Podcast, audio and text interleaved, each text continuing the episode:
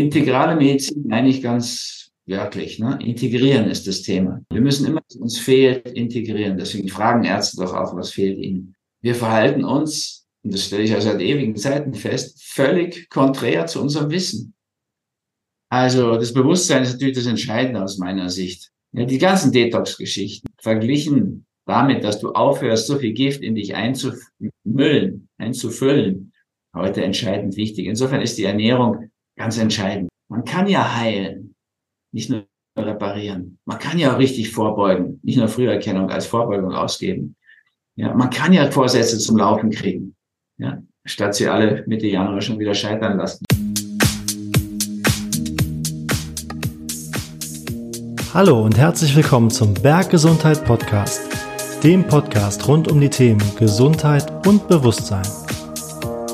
Gemeinsam mit meinen Gästen erforschen wir spannende Themen ohne Scheuklappen und mit viel Neugierde. Und jetzt viel Spaß.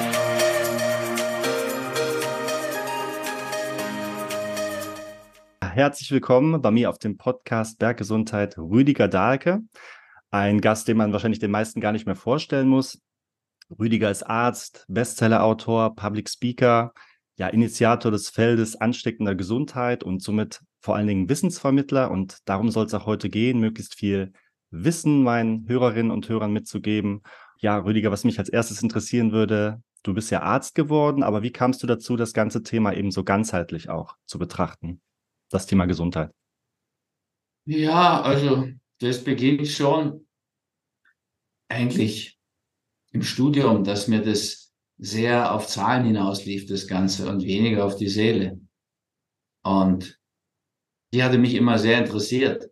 Also in der Klinik wurde es dann noch ärgert. Da wurde dann gesagt, also könnten Sie mal eine Rahmenversion anhängen bei der Patientin XY. Da kriegte man schon immer mit, das kommt eigentlich überhaupt nicht gut an, dass man mit den Leuten auch redet und sie verstehen will und so weiter.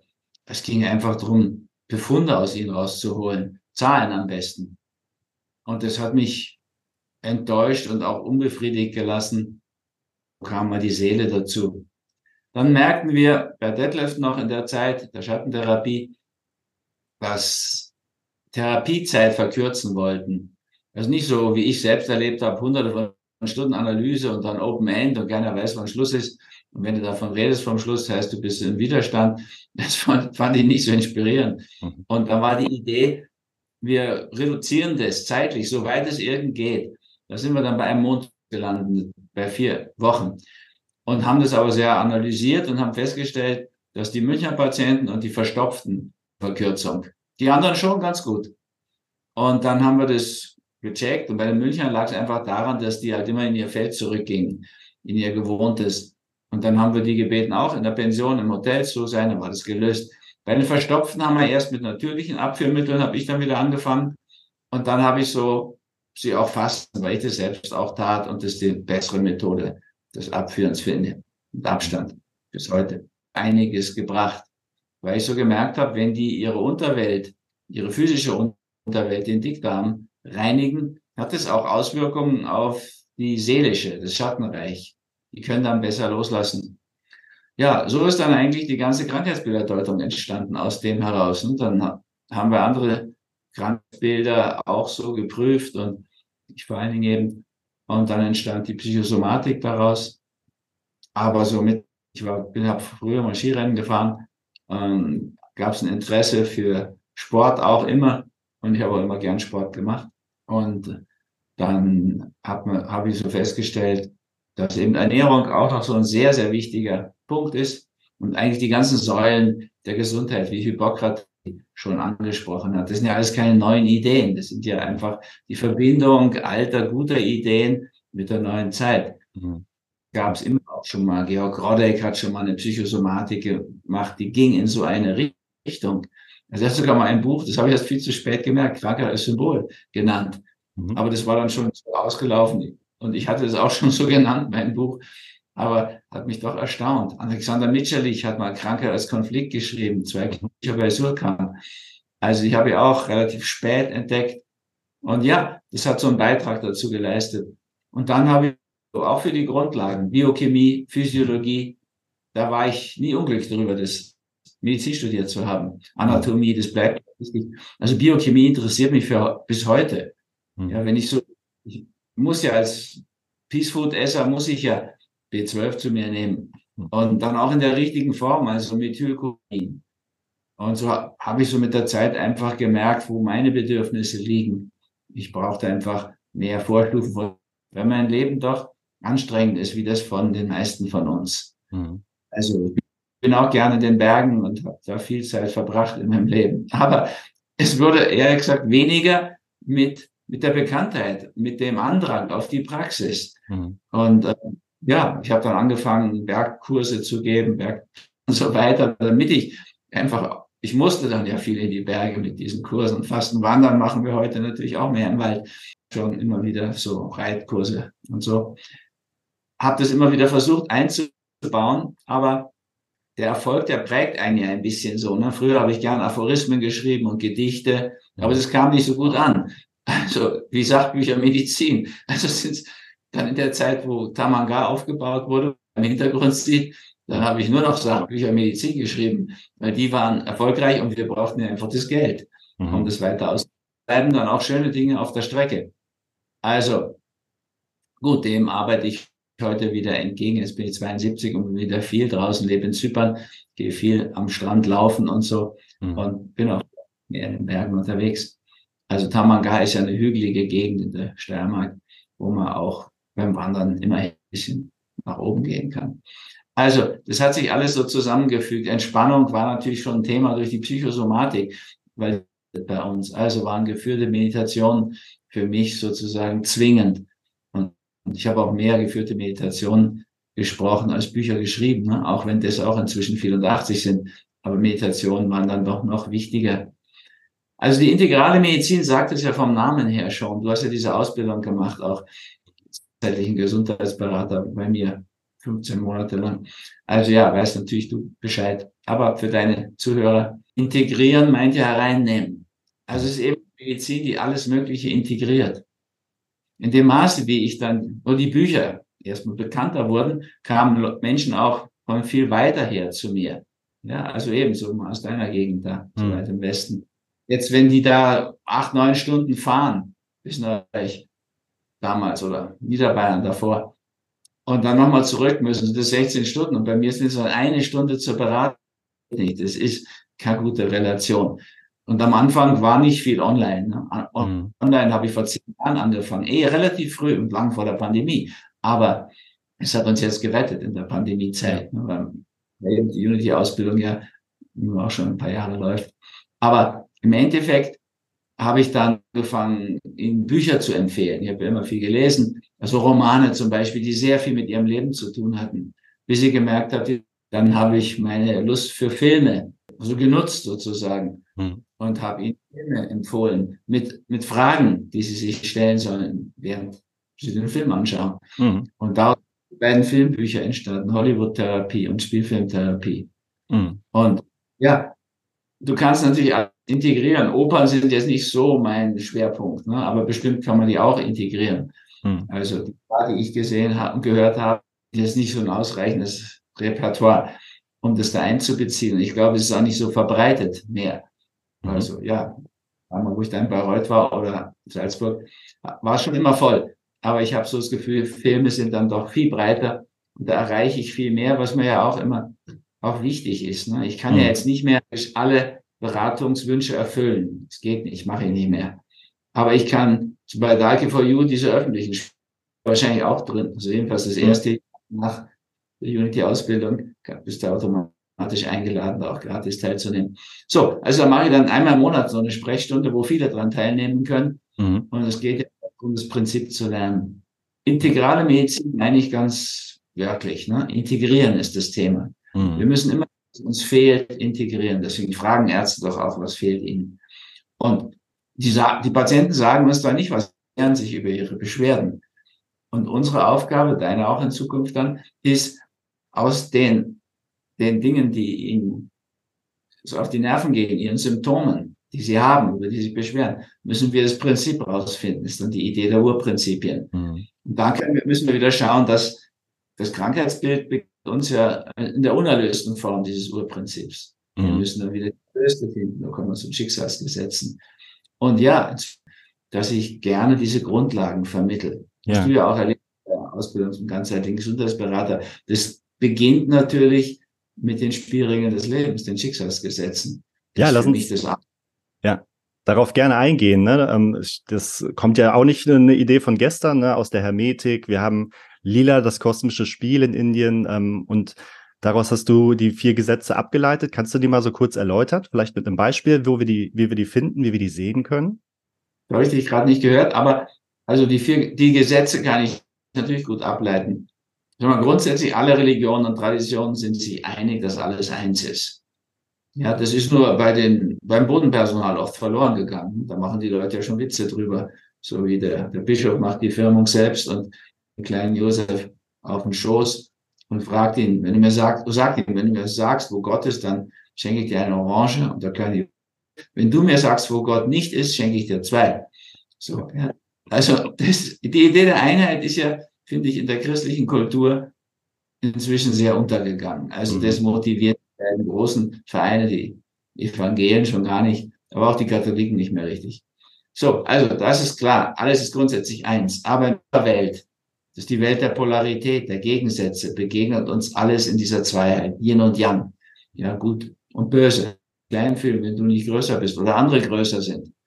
Also, ich kann nur greifen durch die Opposition des Daumens. Ne? Und auch begreifen kann ich nur durch die Geg Gegenpol der Begriffe. Also Fakt ist, die Polarität ist auch in der Wissenschaft belegt zu jedem Elektron ein Positron. Und das zweitwichtigste Gesetz ist das der Resonanz dann, ja, wie die Krankheitsbilder, sondern nur die, zu denen wir Resonanz haben, eine Beziehung haben. Mhm. Der bayerische Volksmund sagt es sehr deftig und hart. Der Teufel scheißt immer auf den größten Haufen und meint damit, wo Geld ist, kommt noch Geld hin. Mhm. Und wo kein Geld ist, wird es noch weggeräumt. Also das erleben wir ja auch auf der Welt. Die Armen werden immer ärmer. Die Reichen werden immer, immer weniger und immer reicher. Und die Armen werden immer mehr und immer ärmer. Aber auf der Welt kann man das sehr, sehr krass sehen. Mhm. Und Resonanz ist ganz wichtig. Also eine Partnerschaft entsteht durch Resonanz. Hm. Ja, wir verlieben uns, wenn wir Resonanz zueinander haben. das schätzen wir doch sehr. An dritter Stelle kommt dann aus meiner Sicht des Gesetzes Anfangs. Im Anfang liegt alles. Hesse sagt es so poetisch, jedem Anfang wohnt ein Zauber inne. Mhm. Aber Malcolm Gladwell, dieser Wissenschaftsautor, auch Bestsellerautor, dargestellt, diesem Buch über die Anfänge, da liegt schon vieles drin. Und das wäre auch wichtig. Deswegen fragen ja zum Beispiel Therapeuten auch, wie hat es denn begonnen? Wann hat es begonnen? Wie hat es begonnen? Weil wir wollen wissen, was war am Anfang. Das kann uns schon vieles klar machen. Und dann, ja, geht es im Prinzip so weiter. Also die Felder könnten wir dann noch, der Felder mit einbeziehen. Das ist wichtig. Wir leben alle in Feldern. Der ja sehr für das Feld ansteckender Gesundheit. Weil ich finde, dass wir zwar beim Studium unendlich von ansteckender Krankheit gehört haben. Und auch die letzten drei Jahre ging es ja eigentlich doch nur noch um ansteckende Krankheit mhm. so Pandemie. Warum eigentlich nicht um ansteckende Gesundheit? Mhm. Das ist ja auch möglich. Es gibt ja zur Pathogenese der Lehre von der Krankheit auch die Salutogenese von Antonowski. Wie entsteht eigentlich Gesundheit? Mhm. Naja, und das ist etwas Wichtiges. Ja, das kann man ganz schön. Also zur Zeit der spanischen Grippe, die ja noch unglaublich viel gefährlicher war als die Inszenierung, die wir in den letzten drei Jahren erlebt haben. Und da hat sich Dänemark durch einen großen Arzt, Mikkel Hindhede, das ganze Dilemma erspart. Die Dänen vorher wegen einer Blockade im Krieg 1917 auf pflanzliche Vollwertkost umgestellt. Also war damals automatisch vollwertig. Wie die spanische Grippe kam, waren die noch auf pflanzlicher Vollwertkost. Waren das einzige Land in Europa, wahrscheinlich auf der Welt, das keine erhö erhöhte Sterblichkeit verzeichnet hat in dieser Zeit der spanischen Grippe. Also im Einzelfall ist es auch in vieler anderer Hinsicht bewiesen worden. Bircher Benner hat in Zürich in seinem großen Krankenhaus, 150 Betten war damals riesig, keinen einzigen jungen Soldaten an die spanische Grippe verloren. Das sind ja Beispiele, wo man dran merken kann, man kann ein Feld aufbauen. Ja, auch jetzt war das möglich. Die Amische zum Beispiel, das ist so eine evangelische Sekte in den USA. Mhm. Sehr, sehr, ja, zurückgewandt. Also die fahren noch mit Pferdefuhrwerken und Traditionell, ja. Radio und Computer ist recht. Also ich will die jetzt nicht groß empfehlen, aber die Amische haben in ihrem Gottesdienst so eine Angewohnheit Hugging. Und das haben die Sturheit auch durchgezogen während der Pandemie. Die Amische haben, da gibt's Videos darüber, mitten in den USA mit der, mit der irren Panik da, wenn man New York denkt, die schrecklichen Bilder. Die Amische haben überhaupt kein Problem gehabt. Die haben weiter Hugging betrieben von wegen Social Distancing. Und ja, man kann ein Feld aufbauen. Wir haben das alle erlebt. Also ich stamme aus so einem Feld, was es mir sehr leicht gemacht hat. Zum Beispiel.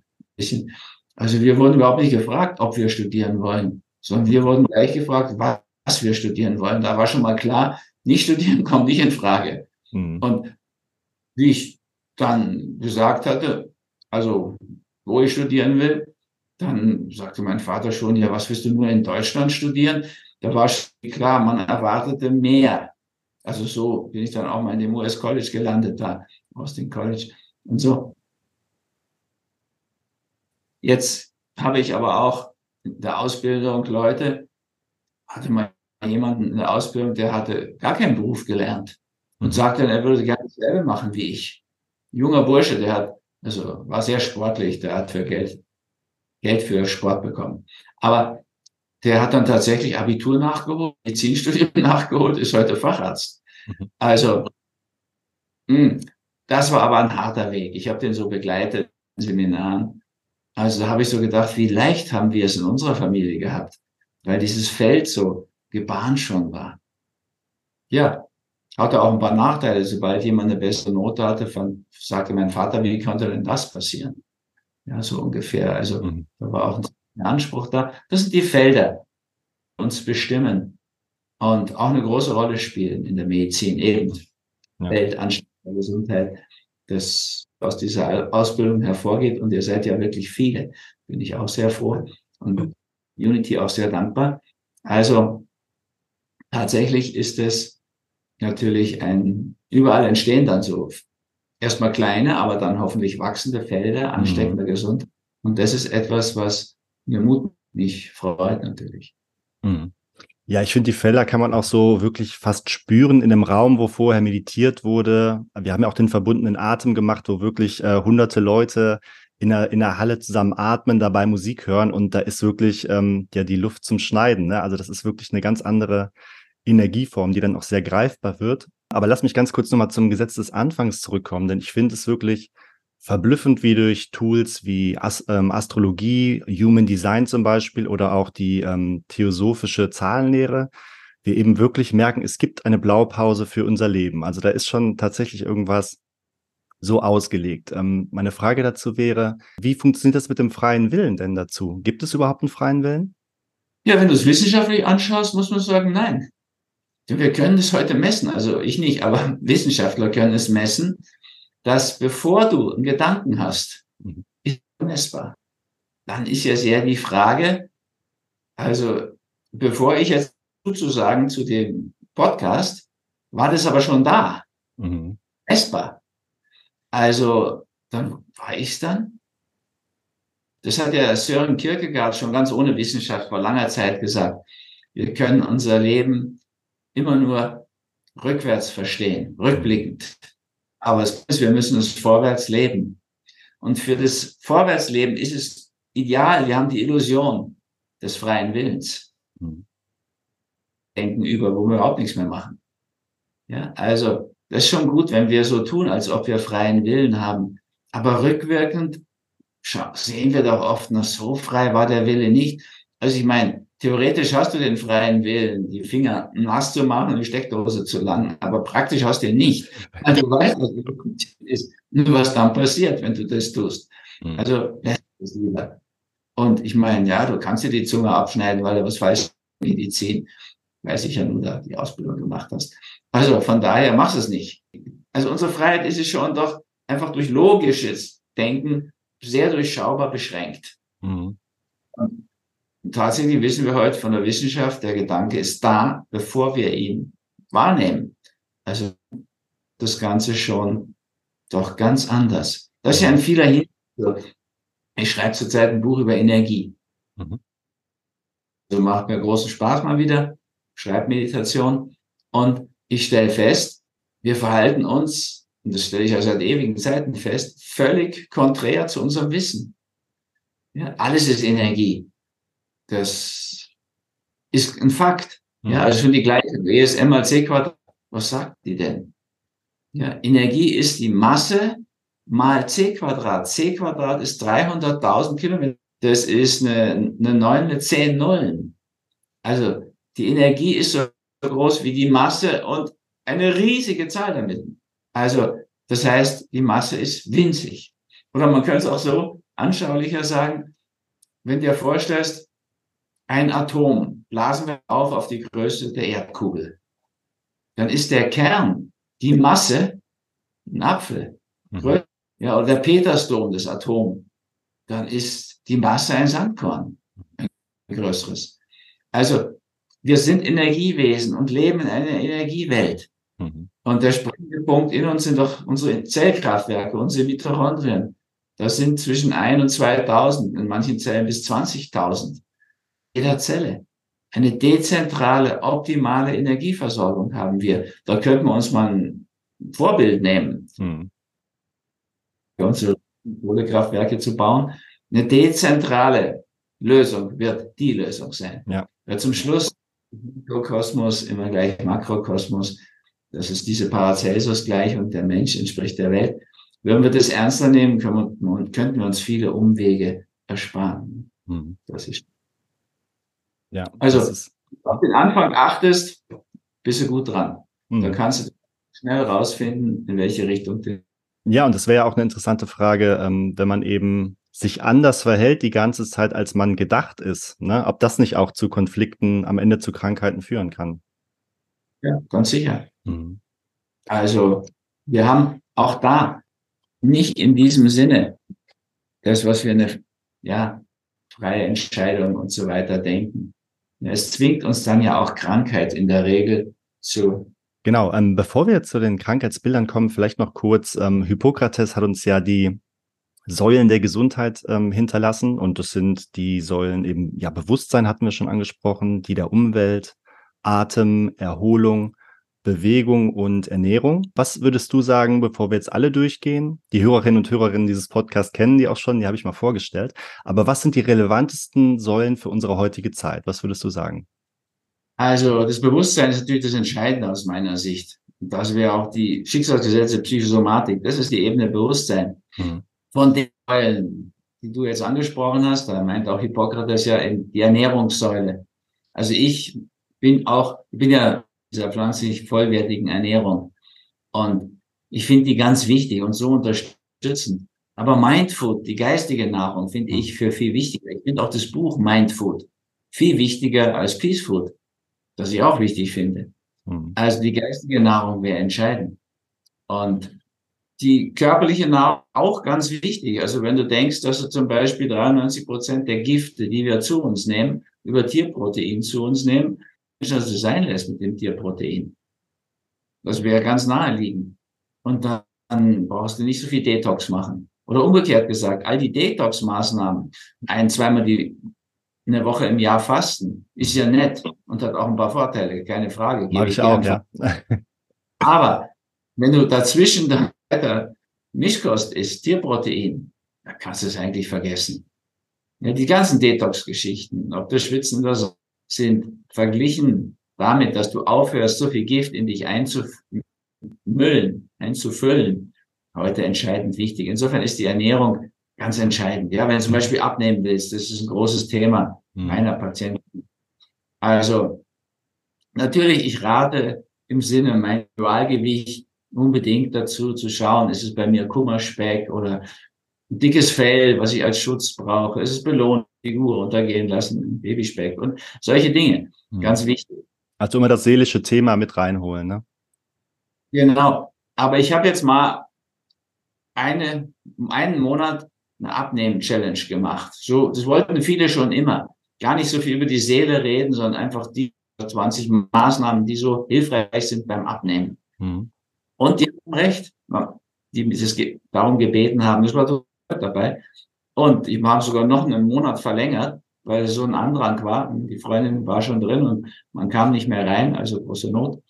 Und wenn jemand, eine Frau, die da schon lange darunter leidet, acht Kilo abgenommen hat in einem Monat, ohne sich zu quälen, dann ist die so begeistert, dass es ganz gut möglich ist, ihr auch noch, noch ein paar Schritte ins Seelische hineinzumachen. Hm. Also Was quasi mir, umzukehren, die Reihenfolge, ja. Hm. ja. Also es geht darum, die Leute immer abzuholen, manchmal einfach viel mehr auf die Körperebene gehen, als es mir persönlich nahe liegt. Hm. Der ich so sehr auf Psychosomatik stehe und die Psyche auch an erster Stelle sehe, so wie das Wort das ganz schön und ganz richtig sagt. Und du kannst auch zurückblicken auf die Ausbildung, da merkst du auch, da war ein ziemlicher Schwerpunkt auf Bewusstseinsebene. Mhm. Ja. Und wir haben uns mit den Säulen der Gesundheit beschäftigt und ihr habt sogar eine Woche gefastet, wenn ihr wolltet, ja. und viel Detox und Bewegung und Meditation gemacht. Aber ein großer Schwerpunkt war da doch im Bewusstsein. Und wichtig ist, die Leute immer abzuholen, wo sie sind. Und in einer materialistischen Gesellschaft, wie wir es eindeutig sind, ist der Körper eben Materie und ganz besonders wichtig. Also insofern würde ich den auch nicht außer Acht lassen und immer mit einbringen.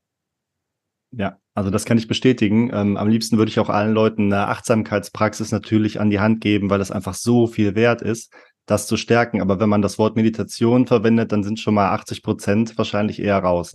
Ja. ja, von daher abholen, wo man ist, das ist immer gut. Ich werde auch irgendwann noch eine Bildertherapeutenausbildung machen und eine Atemtherapeutenausbildung. Ich halte es schon für sehr wichtig, aber ich weiß, dass die Mehrheit an der Materie hängt und dort an der Quantität. Ja, da wäre allein schon ein großer Schritt die Qualität. Also bei der Zeit, wenn du schaust, ist ja nicht so wichtig, wie lange du lebst. Kronos wäre das. Entscheidend ist doch, wie erfüllt du lebst. Also Kairos, was für Peak Experiences, Gipfelerlebnisse hast du gemacht? Hast du höchste Zeiten erlebt? Zeiten besonderer Qualität.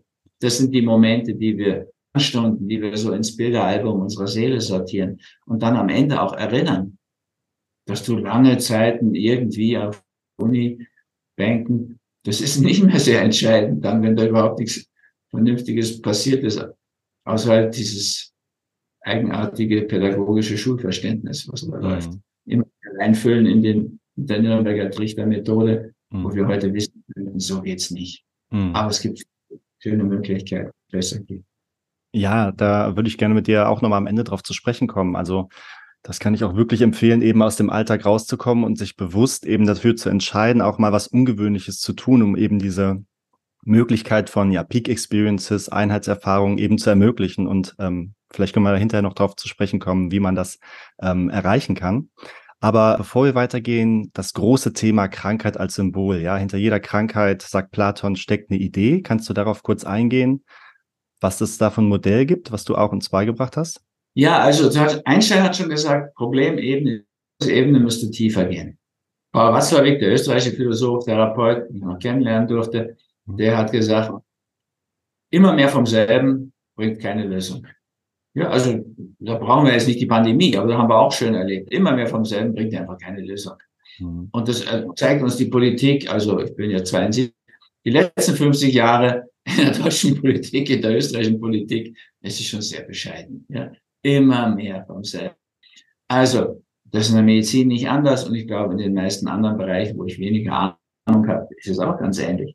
Also, es gibt da hinter jedem Ding eine Idee, sagt Platon. Okay, die Idee, Idee heißt Bild im Griechischen. Mhm. Ja, wir müssen auf diese Bilderebene dahinter. Und deswegen waren mir diese Urbilder, Archetypen, Urprinzipien, Leben, mit denen ich euch so ja, konfrontiert habe, Länge mal Breite, die sind mir immer so wichtig.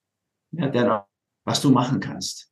Man kann ja heilen, nicht nur reparieren. Man kann ja auch richtig vorbeugen, nicht nur Früherkennung als Vorbeugung ausgeben. Ja, man kann ja Vorsätze zum Laufen kriegen. Ja, statt sie alle Mitte Januar schon wieder scheitern lassen, die schönen Vorsätze, mit denen wir die Welt retten wollen. Mhm. Unsere eigenen. Das ist ja möglich. Ein einfaches Beispiel wenn du jetzt einfach cholerisch bist und rumschreist zu Hause, dann wird es allen auf den Nerv gehen und wenn du ein bisschen weiter bist, auch dir selbst. Hm. So, jetzt könntest du ja schauen, wie kann ich das lösen? Du könntest zum Beispiel als Silvestervorsatz nehmen, statt rumbrüllen und schlagen, werde ich in Zukunft aufräumen. Da ist ja niemand dagegen. Aber es wird nicht funktionieren. Es zu denselben Urprinzipien, Lebensprinzipien. Ja, schreien, toben, schlagen gehört ja zur Aggressionsthematik. Und wenn du eine bessere Lösung finden will, dann geh lieber mit deinen Kindern zum Squash und tob in diesem Betonkäfig rum und knall Bälle an die Wand, als die Kinder anzuschreien oder gerade noch zu hauen. Also das ist nicht eine wahnsinnig erlöste Form, aber es ist eine bessere Form. Mhm. Du könntest auch mutiger denken und Neuland, geistiges Neuland erobern, ist auch alles Aggressionsprinzip. Das könntest du auch deinen Kindern beibringen. Mutig, die heißen Eisen anpacken. Mhm. Das wäre eine erlöste Form von dieser ersten Lebensbühne, dem Aggressionsprinzip. Und so gibt es zwölf solche Lebensbühnen und du könntest das natürlich mit allen Lebensbühnen machen. Und Heilung geschieht nur, oder sagen wir erstmal umgekehrt, Heilung geschieht nicht dadurch, dass du was wegschneidest. Das ergibt ja Logik. Ja, oder etwas unterdrückst. Also das Wegschneiden operativ oder die Allopathie Stellung nehmen, sie unterdrücken in der Schulmedizin, ist nicht Heilung. Das ist vielleicht Symptomverhinderung. Und vielen Leuten reicht's auch damit. Aber Heilung würde bedeuten, du integrierst was Neues. Eben das, was fehlt. Mhm. Und kannst du mit dieser Methode. Vorbeugung würde auch auf die Vergangenheit beziehen. Die Schulmedizin nennt ja, das ist ein Akt des Renamings, also eine Mindfood-Methode, die Vorbeugung. Mhm. Das stimmt aber nie. Früherkennung bedeutet, du bist zurück in die Vergangenheit gewendet und versuchst ein sich anbahnendes Elend möglichst rasch zu entdecken, also ein Knoten in der Brust. Mhm. Möglichst früh, klein ist, da kannst du noch im Gesunden operieren und so weiter. Früherkennung ist schon besser als Späterkennung, ganz offensichtlich. Vorbeugung würde bedeuten, ich verhalte mich so in der Zukunft, dass ich das gar nicht erst kriege, dieses Problem. Mhm. Früherkennung ist rückwärtsgewandt, wie die ganze Schulmedizin. Und Vorbeugung ist was, was zukünftig ist, also vorwärtsgewandt. Das findest du in der integralen Medizin. Mhm. Mit den Vorsätzen, klang am Anfang schon an, ist es genauso. Die Vorsätze sind ja wunderbar, die die Menschen an Silvester fassen oder an ihrem Geburtstag. Aber die Frage ist, sind sie umsetzbar? Mhm. Und so die Menschen mit gutem Willen machen. Und deswegen sind die Mitte Januar schon wieder vergessen, die Silvestervorsätze. Mhm. Am Geburtstag sind zwei Wochen später vergessen, weil es einfach nicht funktioniert. Also von daher wäre es gut, wir lernen diese Urprinzipien, Lebensprinzipien, Archetypen, Lebensbühnen, das sind alles Synonyme. Mhm. Ja, also die Form des, ich meine, ihr habt das natürlich jetzt so im Online-Unterricht erlebt. Es gibt auch ein dickes Prinzipien. Aber besser wäre, du nimmst ein Buch mit nur 400 Seiten wie Hollywood-Therapie und mhm. lernst es anhand der Spielfilme.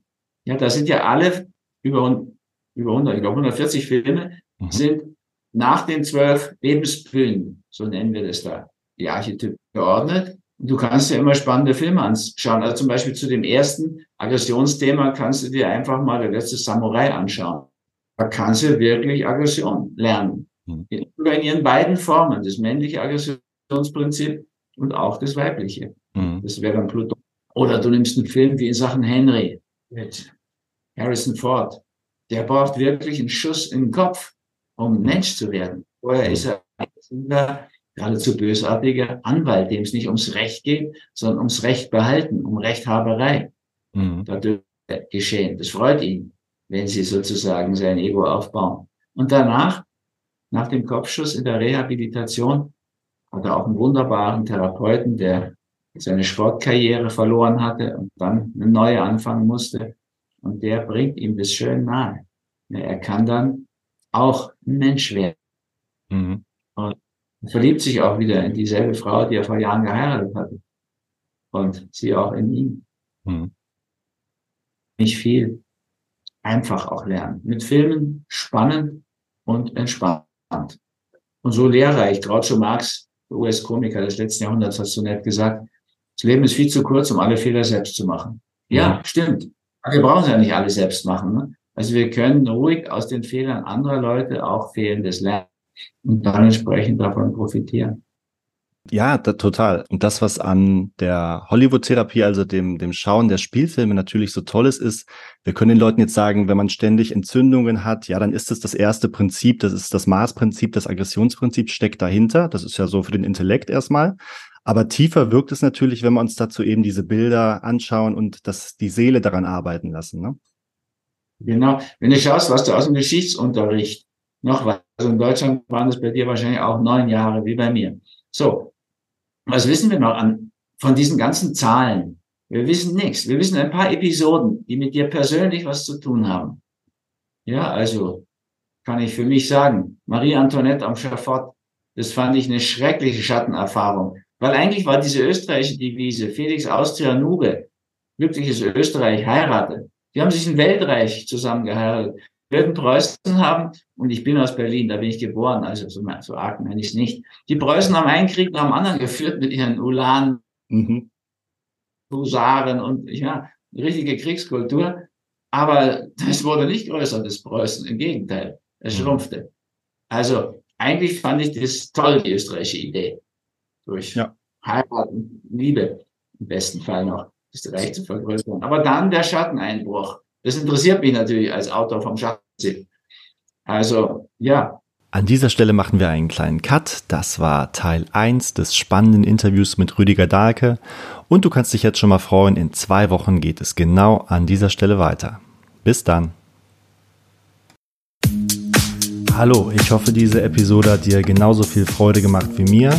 Und ich würde mich super freuen, wenn du meinen Podcast abonnierst oder mir eine tolle Bewertung dalässt oder am besten beides. Bis zum nächsten Mal.